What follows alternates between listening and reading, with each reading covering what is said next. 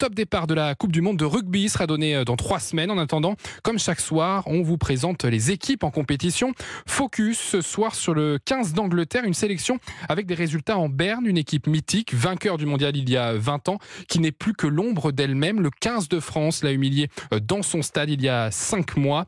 Euh, Cyril de la Morinerie. Oui, pour les Anglais, ce samedi 11 mars 2023 restera à jamais marqué au fer rouge dans son mythique stade de Twickenham. Le 15 de la Rose subit la plus grande humiliation de son histoire. Malgré un God Save the King chanté à plein poumon, l'Angleterre se fait terrasser par une équipe de France très inspirée lors de ce tournoi des Six Nations. Défaite 53 à 10.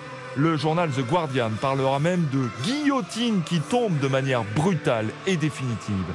Axel May est l'envoyé spécial d'Europe 1 ce soir-là.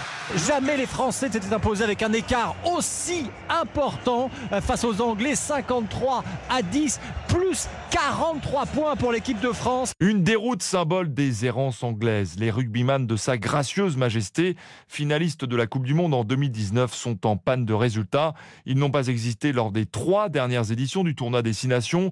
La dernière tournée d'automne a été marquée par un revers face à l'Argentine. Le sélectionneur en poste depuis 2016 a même été débarqué, ajoute notre consultant Mathieu Blin. Eddie Jones, le manager général, a été évincé à quelques mois d'une Coupe du Monde. Donc c'est dire combien euh, il y avait, euh, on va dire, un, vent de contraire par rapport à tout ce qui était, euh, ce qui était prévu.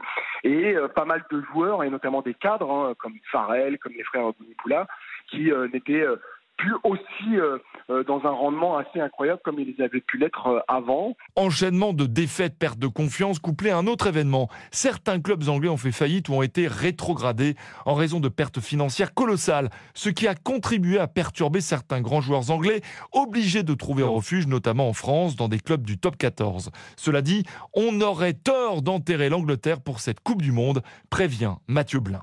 La connaissance euh, des Anglais de ce sport en étant les, les premiers inventeurs et puis en étant un sport extrêmement populaire, moi ça me euh, fait dire qu'il faut quand même rester extrêmement vigilant puisque on parle de, de très grands joueurs. Il y a euh, certaines euh, jeunesse qui est en train d'arriver. Et les Anglais débuteront leur Coupe du Monde le 9 septembre face à l'Argentine. Une poule des très relevée avec également le Japon, le Chili et les Samoa. Cyril de la Morinerie du service des sports d'Europe 1.